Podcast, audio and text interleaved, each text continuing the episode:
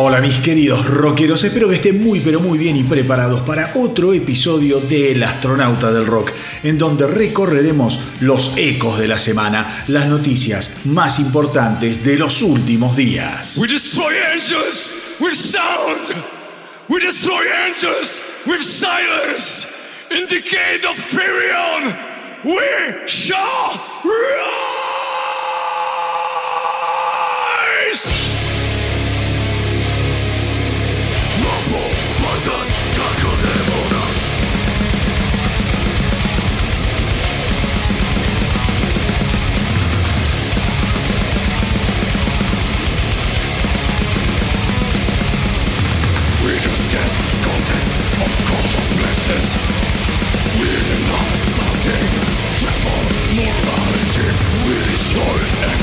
Engines. We sound. We destroy engines. We silence. Trouble, puertas, canto de hora.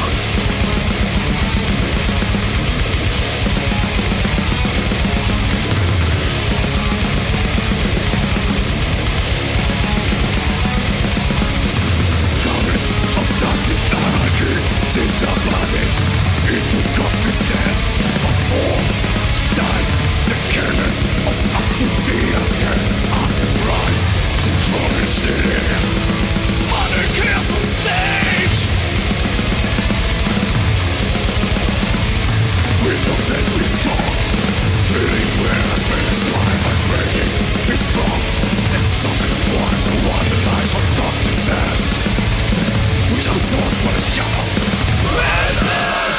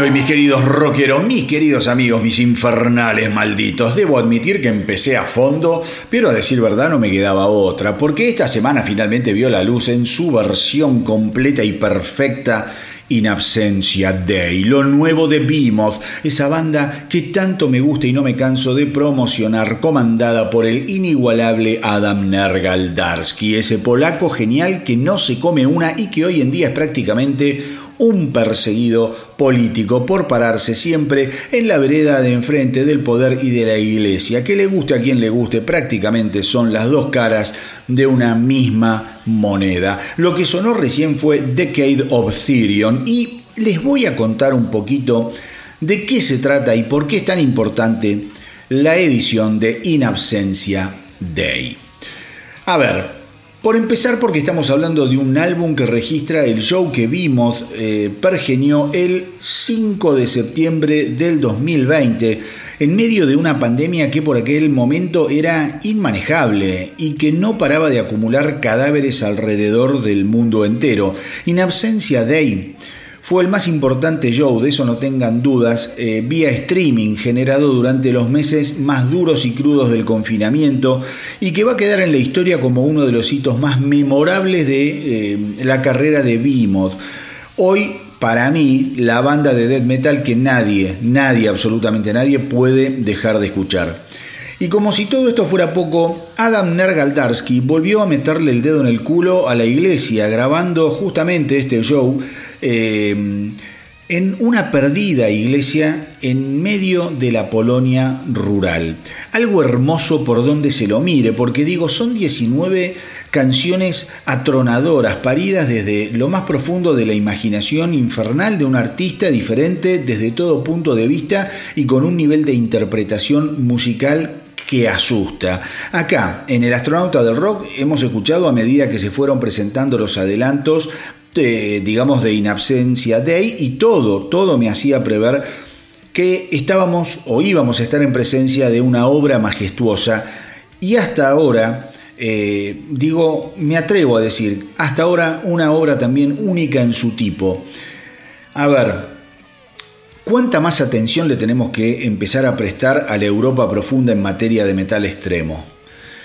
Y lo digo porque a mi criterio este año hubo dos ediciones fundamentales y que creo que son las más importantes en materia de metal extremo y ambas vienen de tierras lejanas eh, o al menos no demasiado tradicionales, por así decirlo. Una de esas ediciones obviamente fue In Absentia Day de Behemoth, pero la otra edición, trascendental, fue un álbum que marcó un punto de quiebre en lo que es la producción y el sonido del metal moderno, que fue Wallflowers, eh, el último trabajo de los ucranianos Ginger. No tengo dudas de que Ginger terminará de consolidarse con Wallflowers como una de las grandes bandas dentro del género más áspero del metal, del mismo modo que vimos acaba de darle un golpe de gracia a muchos de los que creen que propuestas como la de ellos es puro bochinche, puro ruido, puro grito, nada que ver. Hay momentos, hay momentos, mis queridos rockeros, en la historia de la música en la que ciertos planetas comienzan a alinearse hasta dar finalmente un resultado extraordinario. Sin dudas la construcción, la construcción de tendencias y movimientos siempre tiene que ver con eh, lo que yo considero que es el empuje colectivo. Nada, nada, nunca se da por obra y gracia de una sola banda o de un solo artista. Cuando hablamos de metal extremo, hace años que ese germen eh, de esta maravillosa infección que estamos atravesando hoy en día se fue macerando y creciendo en las turbias aguas de artistas como Amon Amarth, Meshuga, Whitechapel, Gojira o Arch Enemy, que a su vez fueron inspiradas por gente como Metallica, Mega, The Testament o Napalm Dead. Lo que quiero decir es que más allá de nombres, eh, dentro de esa mistura cada vez más los resultados se están dando fuera de los límites tradicionales a los que estábamos acostumbrados. Y como suele suceder, con toda eh, sorpresa que se precie de tal, las perdices van a empezar a saltar y están empezando a saltar por los lugares menos esperados. Por eso, hoy quise empezar dedicándole toda esta introducción a la edición de In Absentia Day de Vimos, un trabajo que en una hora 45 minutos es capaz de catalizar las mejores cualidades de una banda excepcional.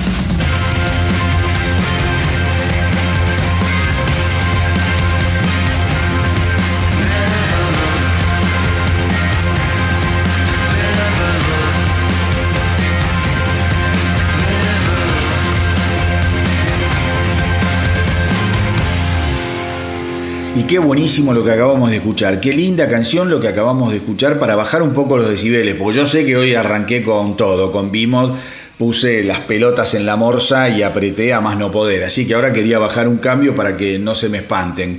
Eh, lo que acabamos de escuchar justamente fue Hideaway Girl, lo nuevo de Johnny Marr. Johnny Marr, obviamente estoy hablando del violero de los ingleses The Smiths, una de las bandas más desperdiciadas de la historia del rock and roll, pero no me voy a meter en ese tema porque nadie necesita a esta altura del partido ponerse a analizar lo que Marr y el bueno de Morrissey no pudieron resolver eh, en 30 años de intratable relación. Lo importante acá es que el talentosísimo Johnny Marr sigue dándonos grandes dosis de buena música y esta vez el artista está editando su segundo EP del 2021 llamado Fever Dreams parte 2, Fever Dreams parte 2. En el mes de octubre ya había editado la primera parte de esta nueva colección de canciones del que justamente, del que justamente está extraída Hideaway Girl que acabamos de escuchar. Pero la cosa no termina acá, mis queridos rockeros, porque Johnny Marr tiene pensado editar otros dos EP en los próximos meses con la idea de completar así un total de 16 nuevas canciones que finalmente van a ser editadas el 25 de febrero en formato de álbum doble. Que la verdad no sé qué tipo de sentido tendrá cuando ya editaste todo en cuatro EPs. Después sacar un álbum doble me parece medio al pedo, pero seguramente los que saben del negocio saben más que yo, ya lo habrán pensado y... Eh, lo habrán pensado obviamente mucho mejor que este humilde astronauta. Eh, a los fanas de Kiss les cuento que mm, el bueno de Paul Stanley, el Starboy de la banda, fue pobrecito operado el 14 de diciembre de su maltrecha espalda que ya lo venía jorobando hacía algún tiempo, de acuerdo a declaraciones del propio músico. Por lo visto todo salió de maravilla porque unas horas después del procedimiento Paul, eh, que el mes que viene va a cumplir 70 pirulos, eh, no es joda 70 años, mamita. Eh, pero bueno, como les decía, todo salió bien porque Paul salió de, la operación y ya empezó a mandar twitters a sus seguidores y entre unas eh, declaraciones que fue haciendo vía Twitter contó que eh, a lo largo de toda su carrera ya sufrió ocho intervenciones quirúrgicas disparadas por las exigencias de pasar toda una vida en la carretera. Así que desde acá le deseamos una pronta recuperación y más vale que se recupere y, que siga girando, porque acá en Argentina ya lo estamos esperando eh, para que venga con Kiss y que nos visiten por última vez a caballo de The End of the World Tour, de la que ya les voy adelantando, tengo mi propia entradita.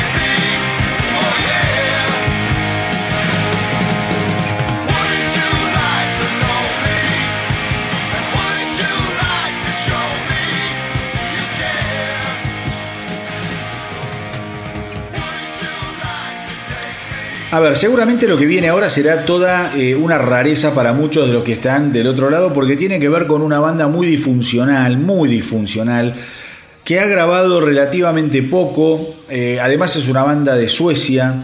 Como si eso fuera poco, la banda se formó en el año 1994 con una propuesta que no tenía mucho que ver con lo que estaba sucediendo musicalmente en la época, en plena efervescencia del grunge. Estoy hablando de The Helicopters, justamente eh, que tienen como influencia gente que va por otro palo totalmente, como los Rolling Stones, The Faces, ACDC, si querés también tienen un poco de los Guns N' Roses, qué sé yo, nada que ver con el grunge que a mediados de la década del 90 estaba explotando por todos lados. Eh, a The Helicopters en Europa le fue bastante pero bastante bien y se transformaron con el tiempo en una banda de culto que terminaría después separándose entre idas y vueltas en el año 2007 y después también fueron y vinieron varias veces girando por Europa presentándose en festivales o dando shows muy pero muy especiales y esporádicamente. Una banda que como les decía no es tan conocida, pero que ahora están de vuelta y que proyectan editar el primero de abril del 2022 un nuevo álbum llamado Eyes of Oblivion, que se va a convertir en el primer lanzamiento de The Helicopters eh, con nuevo material desde que editaran Head Off en el año 2008. El álbum contendrá un total de 10 canciones y la primera que están presentándole al mundo muy pero muy hambriento de rock and roll es esta cancionaza que se viene ahora y que se llama Rip a Hurricane. Espero que la disfruten tanto como yo y si no, espero que perdonen mi pésimo gusto musical.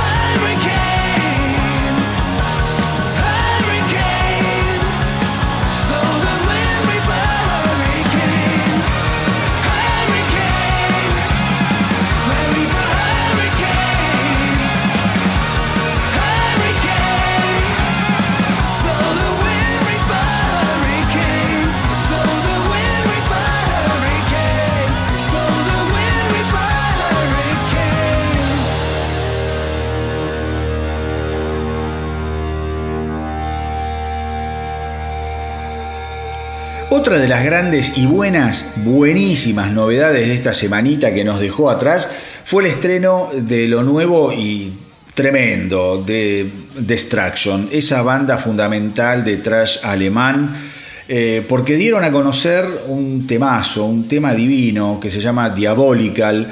La canción además le da nombre al que va a ser el álbum número 15 de la carrera de Destruction. El tema está tremendo, se los aseguro, y a esta altura de los acontecimientos está más que claro que nadie tiene que ponerse a reinventar la rueda en materia de trash metal, ni mucho menos, y gracias a Dios que así sea, porque el ímpetu tormentoso que invade cada segundo de Diabólica es algo realmente hermoso. Esa es la palabra, es un tema hermoso para los amantes del trash. Y por favor, Regálense cinco minutitos de placer extra y traten de ver el video que ya está disponible en YouTube, porque es uno de esos videos bien, pero bien clasicones de la época quizá más ingenua y pura, cuando los videos recién empezaban, porque muestran simplemente a la banda tocando a todo lo que da en una terraza, mientras además se van intercambiando imágenes muy interesantes de una historia absolutamente genial y que hay que tomársela con muchísimo humor, a pesar de que la canción definitivamente es una cosa muy pero muy seria. Presten atención ahora, por favor, porque vamos a escuchar uno de los grandes estrenos de esta semana que pasó con los amigos de Destruction y su increíble Diabolical.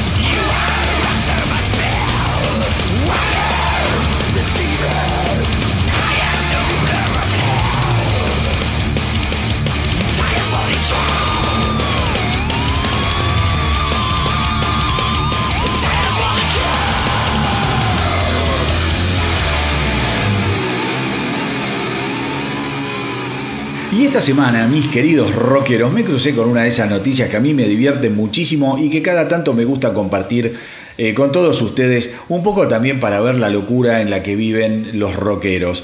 Eh, esta semana, como les decía, me crucé con una entrevista que le hicieron justamente al dios del metal, Rob Halford, cantante de Judas Priest, un tipo que ni habría que presentarlo, ya con decir su nombre, nos deberíamos poner todos de pie y darle gracias a Dios por tenerlo todavía entre nosotros.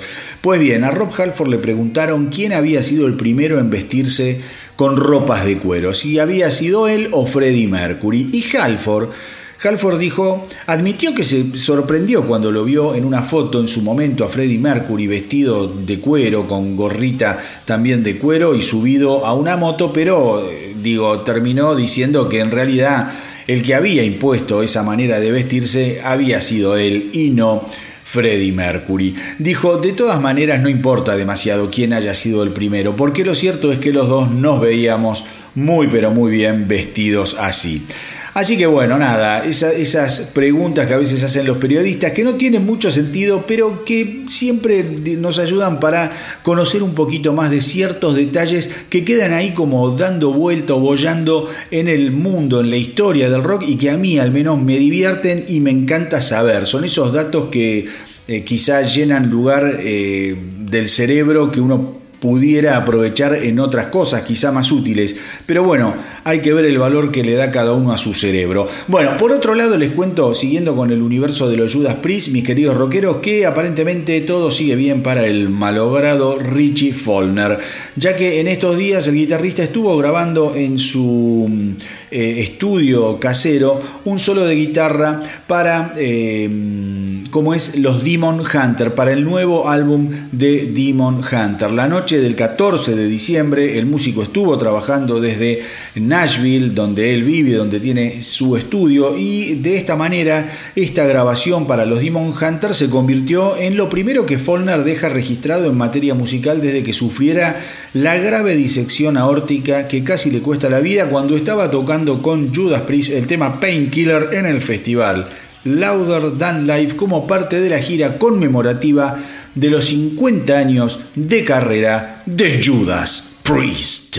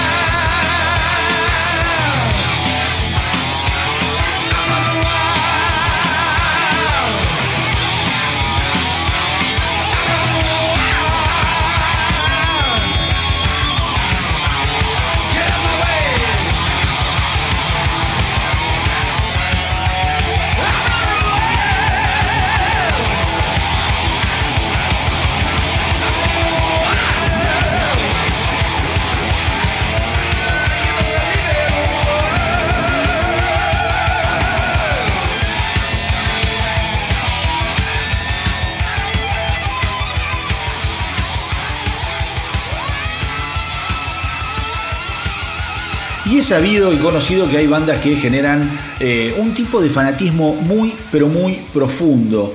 Y no por eso menos entendible o válido. Una de esas bandas, creo yo, eh, que sin lugar a dudas es Rush. El tipo fanático, en serio, de Rush, eh, va a ir a fondo y va a ir a buscar los tesoros más inexpugnables que uno puede imaginarse referidos a la banda. Es así que esta semana se supo que la, eh, fotógrafa perdón, Débora Samuel, eh, que fue la responsable de las fotos y de las eh, icónicas imágenes de portadas de álbumes como Permanent Waves, Moving Pictures, Exit Stage Left, Signals, de justamente todos álbumes de Rush, se supo que ahora Deborah Samuel, eh, eh, por cumplirse el 40 aniversario de Moving Pictures, va a hacer públicas tomas extremadamente raras de la sesión de lo que fue la foto que terminó siendo tapa del álbum Moving Pictures. Hay que tener en cuenta que estas fotos, y acá está el valor eh, y lo importante de esta noticia para aquellos que son bien, bien fanáticos de Rush, estas fotos nunca, nunca fueron vistas antes, nunca fueron publicadas, no aparecieron en revistas, no aparecieron en calendarios, no aparecieron en libros y ni siquiera aparecieron en ninguna web, online, nada. Son absolutamente inéditas estas fotos, con lo que les dan un valor fabuloso. Creo que para los coleccionistas va a ser una panzada, así que todos aquellos que estén interesados eh, en hacerse de estas imágenes históricas, no tienen más que visitar la página, anoten www.movingpictures40.com. 40 va con números, se los repito. www.movingpictures40.com. Se meten ahí, pueden empezar a ver las fotos y aquel que quiera seguramente se puede comprar alguna.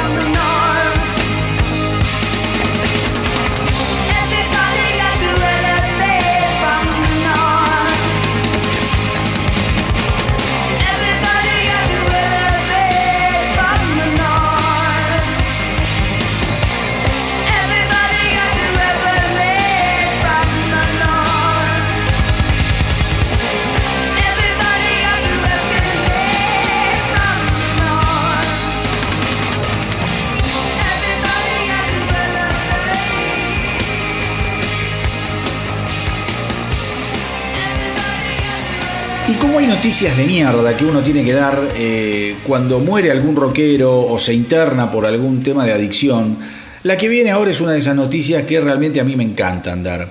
Porque con los años uno va creciendo y fui aprendiendo que todo ese estereotipo pelotudo del sexo, drogas y rock and roll ha sido un gran asesino serial de genios.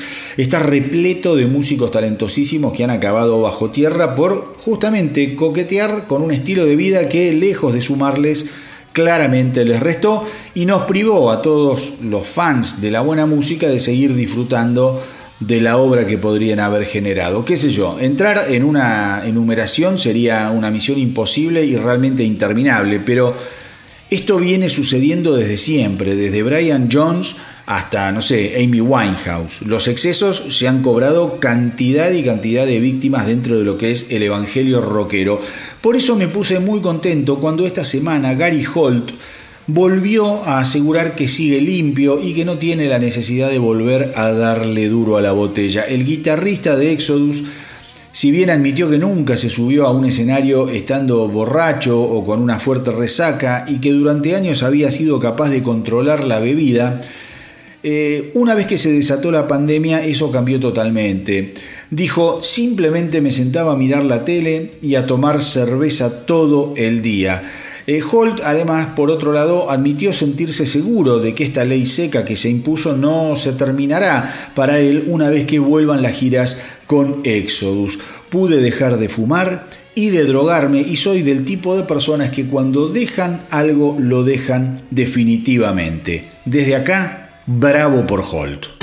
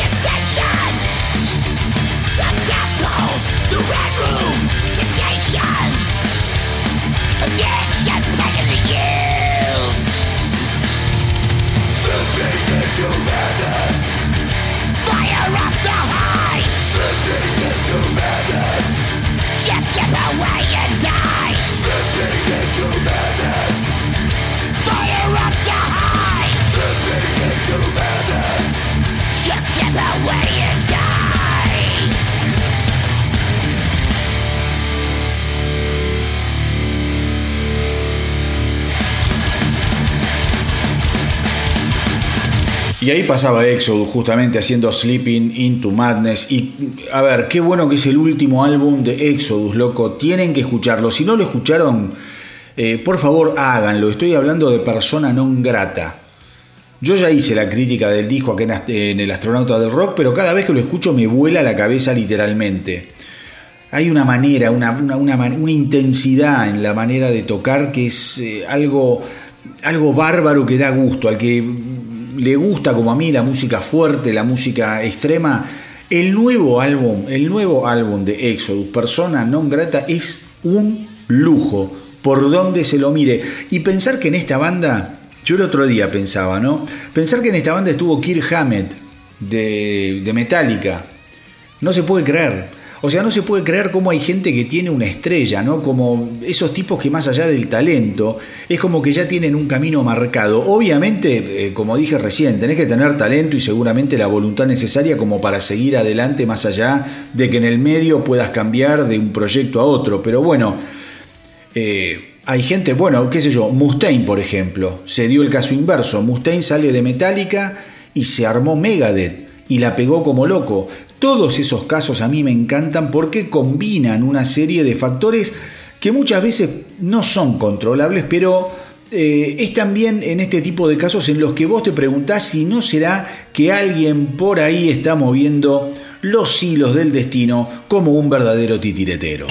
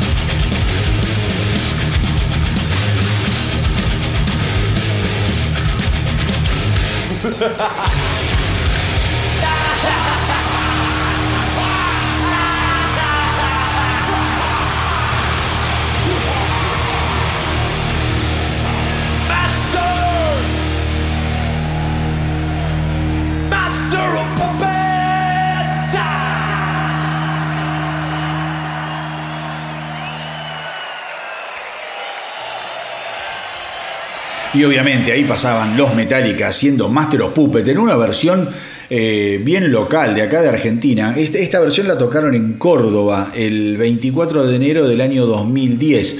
Pensar que yo los vi en River a los Metallica en la gira presentación del álbum Negro a mediados de los 90. Tremendo, tremendo recital que no me voy a olvidar eh, mientras viva. Eh, una cosa realmente increíble. Además estaba lleno, lleno de músicos de acá de Argentina. Me acuerdo entre el público, por ejemplo, me crucé a Papo. eh, que viniera Metallica en ese, en ese momento a presentar el disco que estaban presentando fue una verdadera revolución. Además que me acuerdo que habían venido con esa idea del Snake Pit, eh, que era como un, hoyo en el medio del, ¿cómo se llama? del escenario donde había un montón de fans que habían ganado la posibilidad de estar ahí a través de una serie de sorteos que se habían dado. Un recital, un recital realmente maravilloso. Pero bueno, por otro lado les cuento que mm, esta semana el cantante de Los Ambiciosos, Volbeat, Michael Poulsen, estuvo hablando sobre las influencias que eh, se hicieron presentes en el último y fantástico álbum de la banda Servant of the Mind del que acá ya escuchamos bastante. El cantante aseguró que el lado más pesado del álbum tiene una marcada influencia de Black Sabbath, pero de la era de Ronnie James Dio. Eh, Paulsen dijo, amo a Ozzy eh, y lo que grabó con Sabbath, pero creo que lo que se nota en nuestro último trabajo es una línea directa con el material que ellos grabaron con Dio y hasta con Tony Martin. Y también creo que hay algo de death metal, dijo que se relaciona con bandas como Dead, Ball Thrower o Entombed. A ver, yo no sé, eh, y esto lo digo bien, eh, yo no sé eh, ustedes, mis queridos rockeros, pero yo me tomé el trabajo de escuchar todito Servant of the Mind, porque además Volbeat me encanta, es una banda que me gusta y a la que le vengo apostando hace mucho tiempo. El disco además lo recomendé muchísimo porque me resultó increíble. Ahora bien, ahora bien, no por eso voy a darle la derecha al bueno de Paulsen, que me parece o bien se está equivocando o estaba totalmente en pedo cuando hizo las declaraciones que hizo. Y lo digo con dolor porque me parece que en su afán de abarcar eh, va a terminar generando una serie de críticas que lo pueden llevar al ridículo. Ojo con eso. Es cierto que el disco suena un poquito más aguerrido, un poquito, si querés, más duro que sus predecesores, pero decir que es un álbum influido por el metal de Sabbath o el death metal es una de las pelotudeces sin lugar a dudas más grandes que escuché en muchísimo tiempo.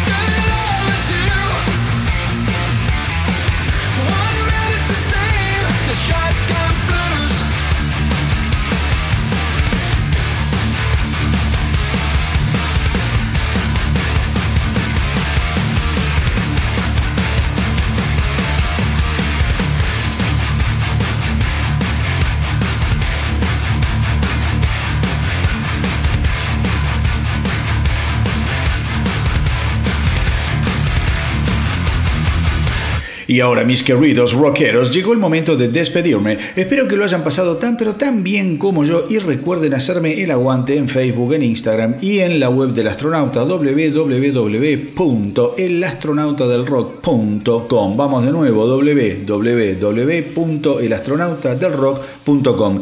Y ya saben, che, que me pueden contactar escribiéndome a elastronautadelrock.gmail.com elastronautadelrock.gmail.com Pero como siempre, pero como siempre, les voy a dejar un último pétalo para que puedan terminar de deshojar a la margarita maravillosa del rock and roll con otra terrible canción que estuvieron adelantando los Bad Omens, banda que la semana pasada acá en el Astronauta del Rock estuvimos degustando haciendo el What Do You Want From Me y que ahora llegan con la estrepitosa Artificial Suicide, más fuerte, más corrosiva, pero siempre espectacular, como todo lo que hacen estos muchachos. Y como siempre les digo, hagan correr la voz para que nuestra tripulación no pare de crecer. Espero que les haya gustado el episodio de hoy, a mí me encantó hacerlo y compartirlo con ustedes, como siempre.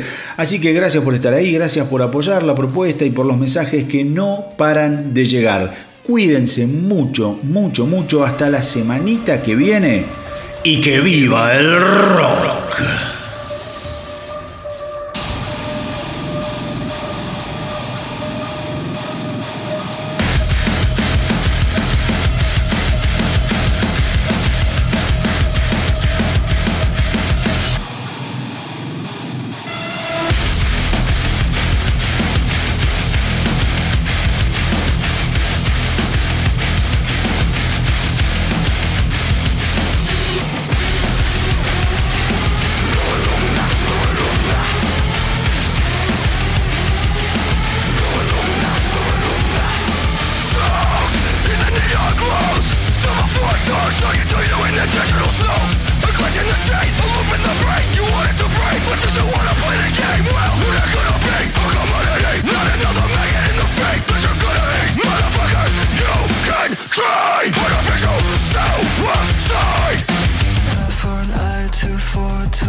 Light molotovs for the broken youth. Can you hear me through the white noise, friend? A cheers to the life you don't get to choose. Another Antichrist on the evening news. Can you hear me through the white noise? Can you hear me through the